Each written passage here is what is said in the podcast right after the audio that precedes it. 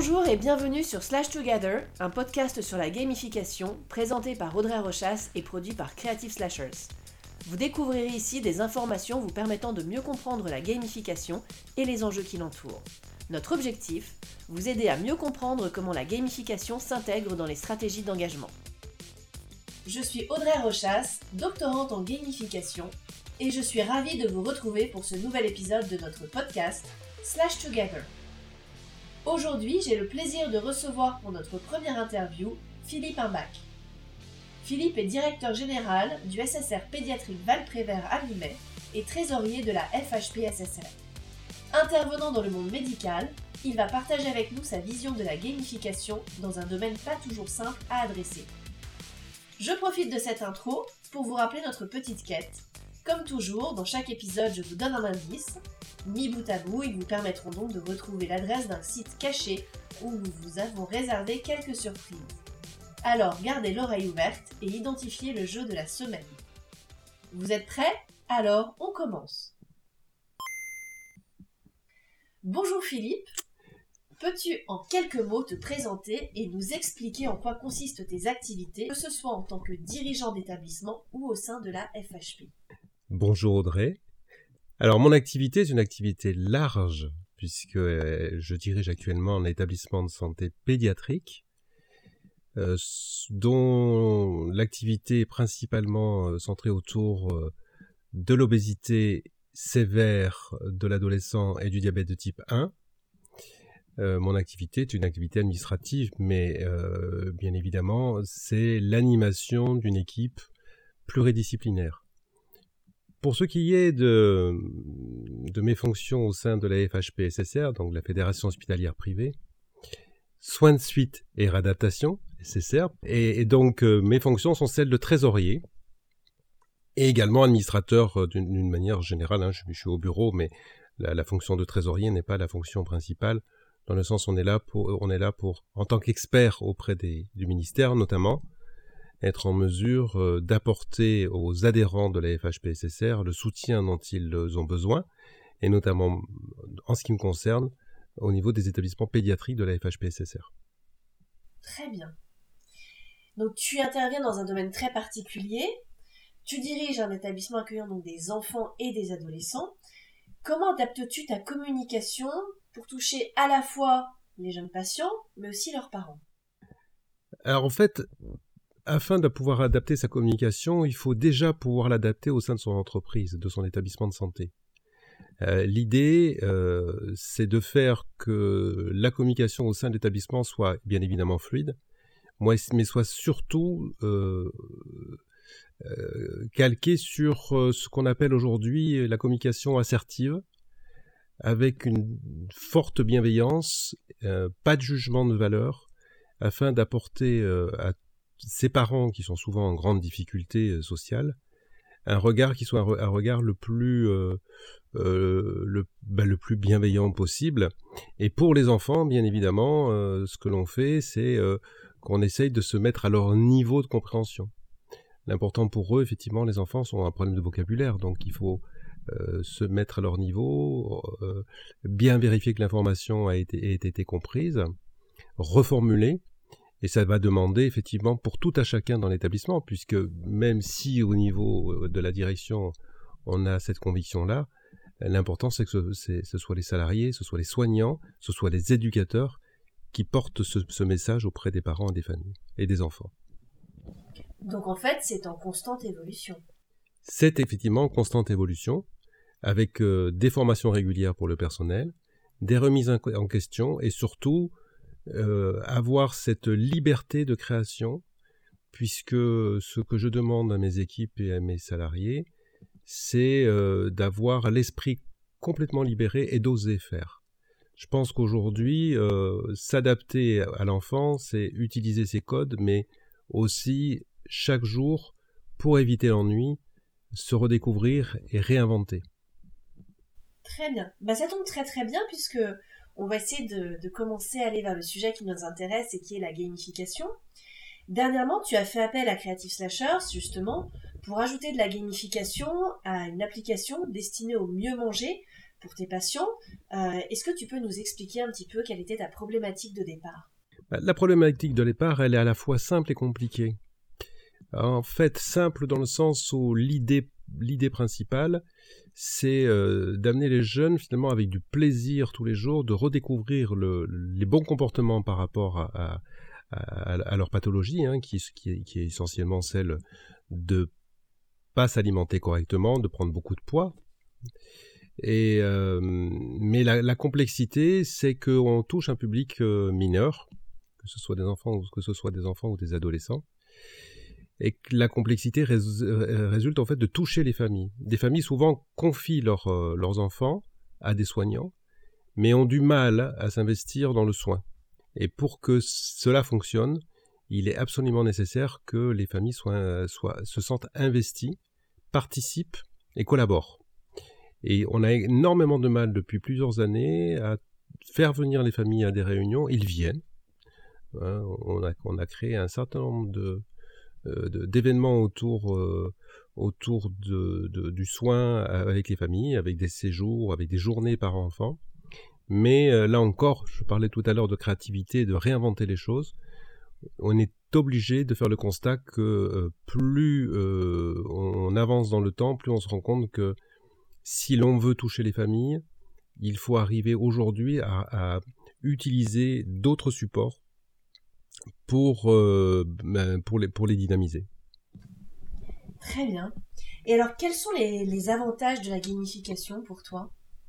J'y vois, euh, j'y vois surtout euh, le fait que les, les jeunes euh, aujourd'hui, alors ça, c'est effectivement intéressant, pas en, tant que soin pur, hein, on n'oubliera pas ce, que, ce qui est mis en place par les équipes de soins aujourd'hui, mais ça va apporter une diversification de la prise en charge à des moments où effectivement l'apprentissage devient compliqué.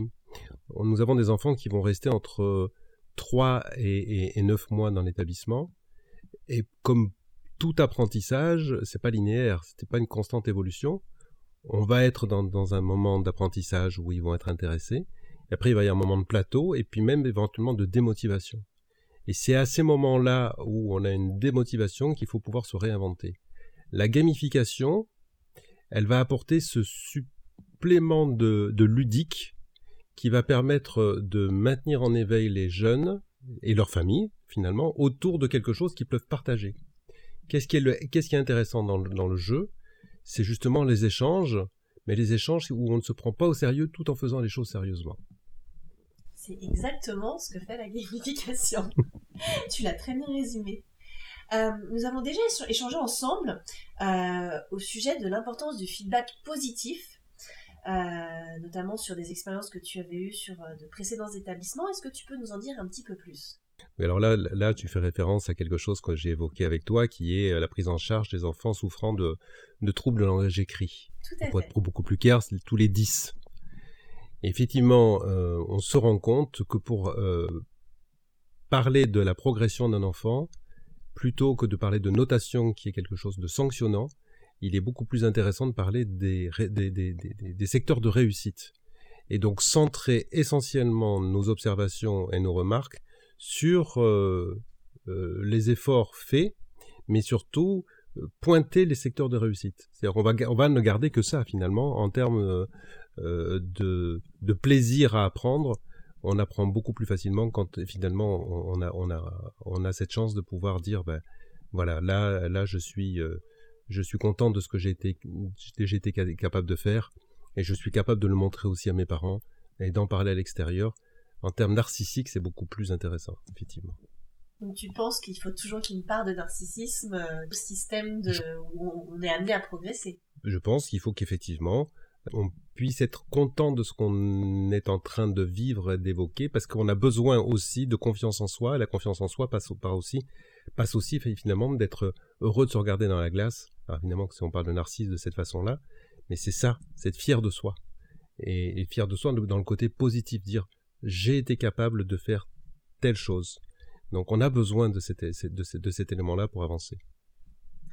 Et alors justement, euh, bah, quand, on, quand, on, conçoit un système de gamification, on doit imaginer des leviers qui sont liés à des motivations. Donc il y a la première, la motivation principale qui est j'ai un objectif personnel, mais quels sont selon toi aujourd'hui dans ton domaine les leviers qui peuvent fonctionner, que ce soit sur du hasard, sur des, concours, sur euh, des mises en avant, sur euh, ce genre de choses?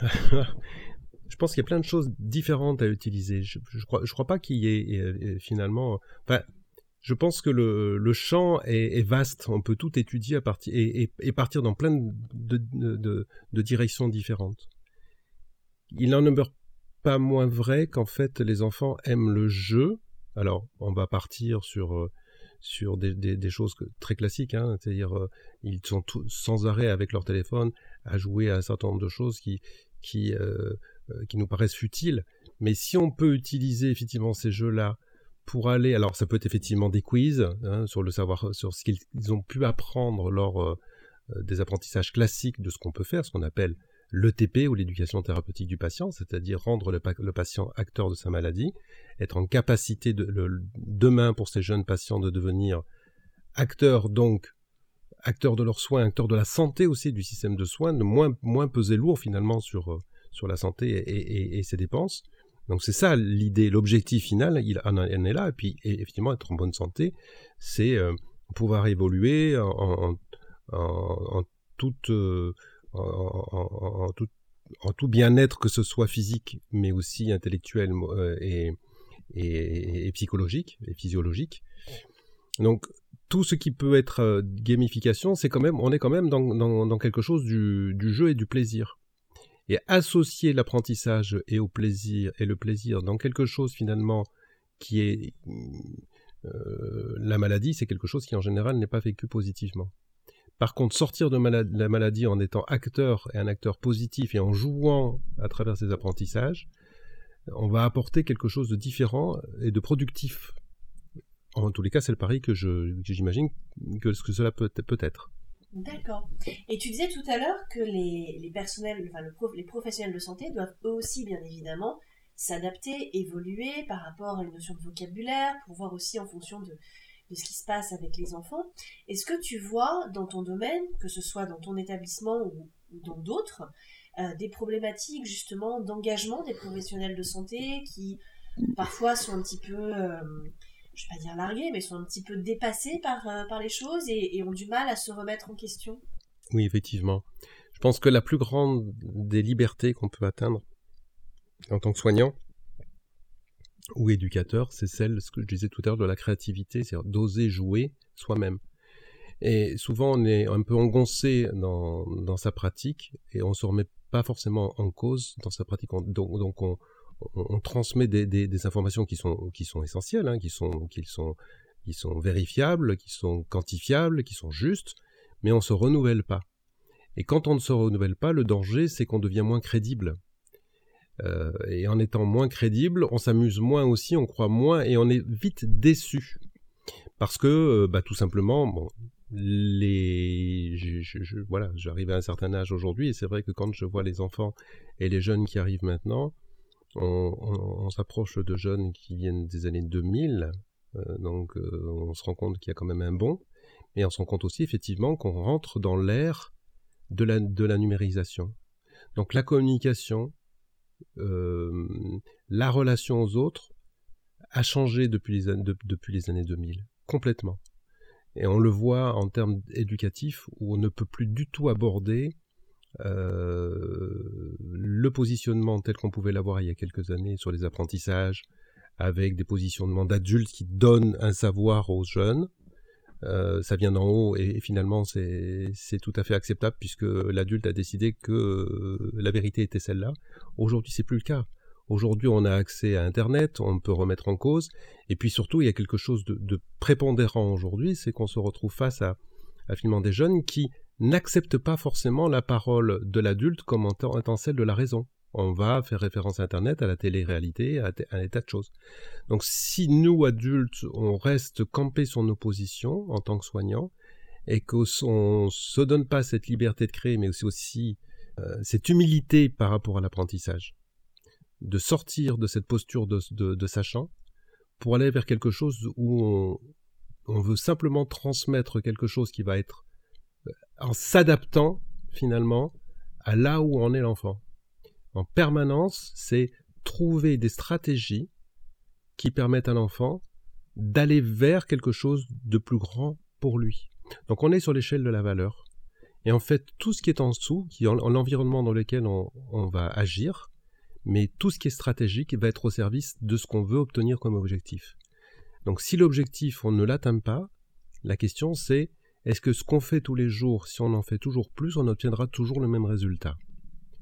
Donc si on, est honnête avec soi-même à ce moment-là en tant que soignant, et c'est pour ça qu'il est nécessaire que les soignants aient cette plasticité, c'est de sans arrêt se dire ce n'est pas la faute des jeunes qui apprennent mal, mais qu'est-ce que je peux faire de différent pour faire passer le même message d'une manière différente en l'habillant différemment?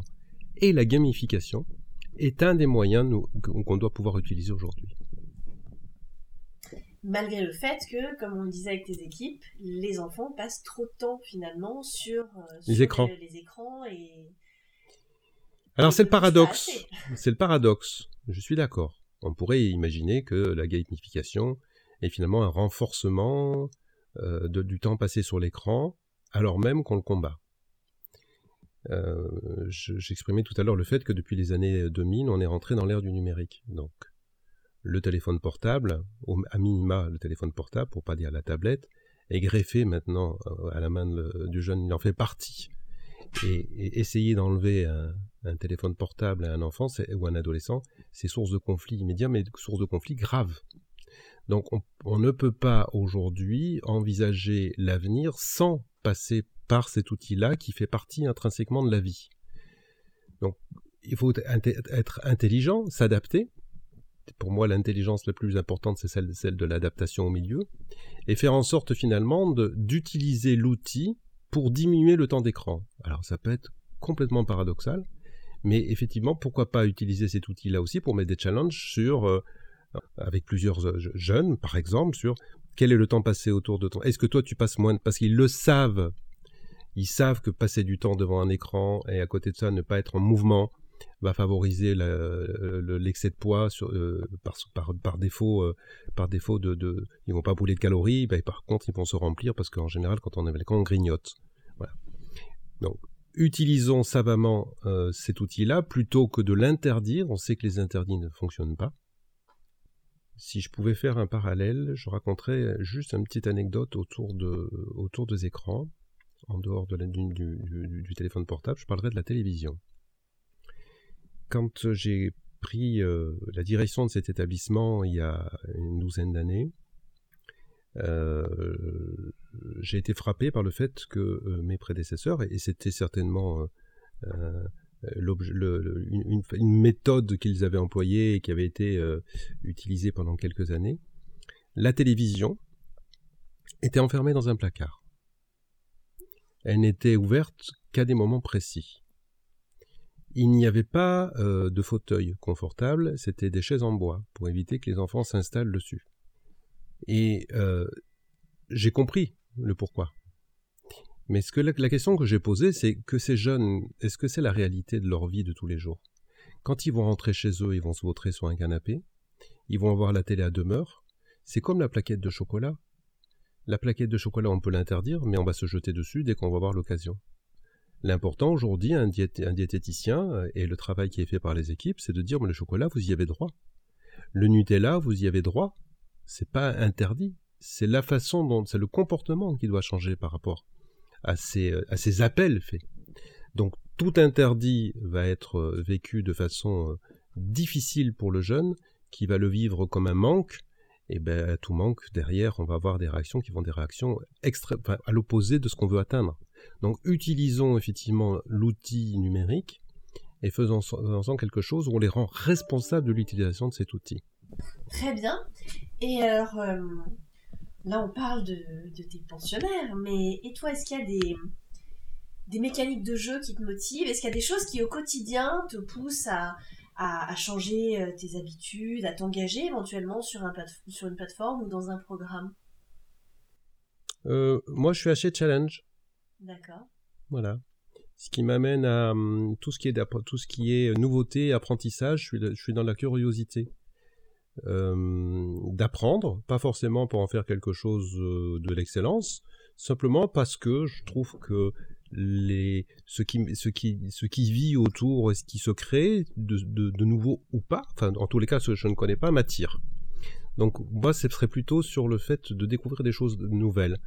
J'avoue que les jeux, j'y ai un peu joué, je suis pas un fanat des, des, des, des jeux en ligne, euh, je suis pas forcément un fanat des jeux tout court. J'ai testé les tout premiers jeux sur euh, sur, sur ordinateur il y a quelques années et euh, j'y passais beaucoup de temps à, l'époque, euh, 22, 23, 24 ans, alors que c'était encore le début des jeux. Et en fait, j'ai quand même toujours à un moment donné le, euh, le fait de me dire, bon, il le, le, y a le trop, donc je ne vais pas m'enfermer dedans. Mais ce qui me plaît, moi, dans, la, dans, dans, dans soit la gamification ou autre, c'est la découverte de, quelque chose qui, euh, qui a été construit et conçu par d'autres, et d'en comprendre le mécanisme, de savoir quel était l'objectif à atteindre, et si l'objectif est d'intérêt, à ce moment-là, oui, je m'y mets, sinon j'y vais pas. Très bien. Bah, en fait, un profil d'explorateur. À peu près. Exactement. Et donc, bah, alors, dans les quelques jeux auxquels tu as joué, est-ce que tu peux nous en citer certains qui t'ont marqué ou qui t'ont voilà, auxquels tu as joué un peu? Oh, alors des très très vieux jeux, je peux dire Prince of Persia, parce que c'était un jeu de plateau qui était, qui était assez sympa. Euh, je, après, euh, qu'est-ce que je peux dire? Bon, des jeux aussi euh, pour euh, apprendre de la musique. Comme quoi? Un Guitar Hero J'ai beaucoup joué aussi.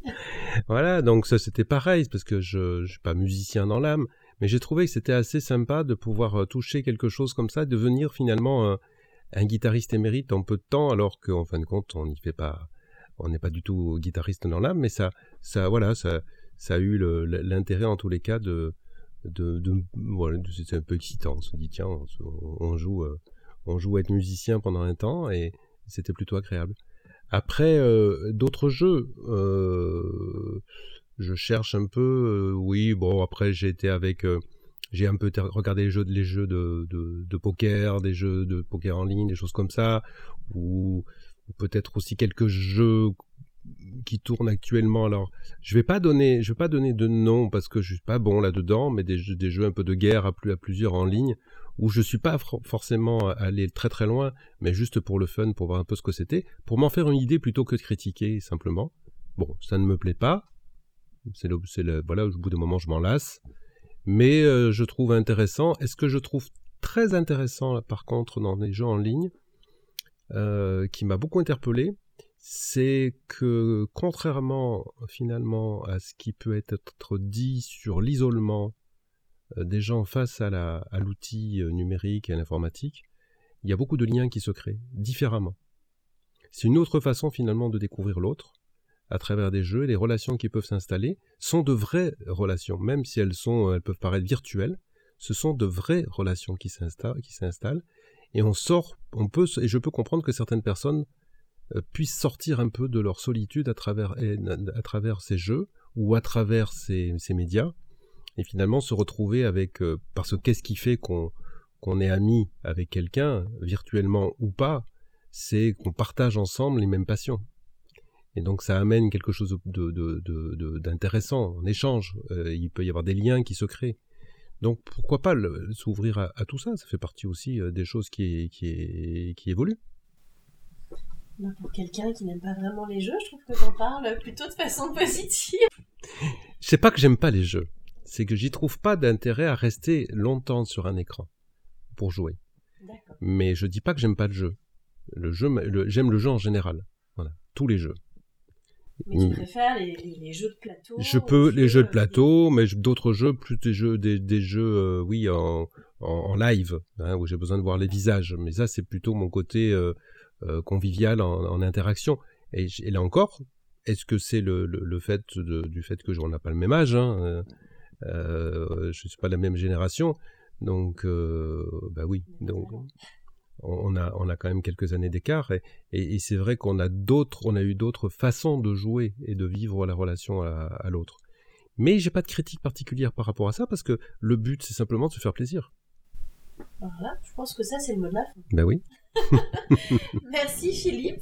Ben, je vous en pour, prie. euh, pour tes réponses et puis, euh, et puis aussi pour, euh, bah, pour ta vision sur la gamification, sur ce que ça peut apporter, euh, notamment dans le domaine de la santé. Merci Audrey. Euh, eh bien, nous arrivons à la fin de cet épisode. Euh, encore un grand merci à Philippe euh, pour d'avoir accepté de participer. Puis on, on va le, refaire, le faire revenir une fois que l'application sera, sera disponible. Mais en tout cas, ça nous permet d'envisager la gamification sous un autre angle. Euh, merci à tous pour votre attention. Rendez-vous le mois prochain pour un nouvel épisode. Et d'ici là, retrouvez-nous sur nos réseaux sociaux, en tout cas sur ceux de Creative Slashers. Euh, pour ceux qui n'ont pas encore visité notre site, n'hésitez pas aussi à répondre à notre mini-quiz sur la gamification. Slash Together, la gamification à portée d'oreille.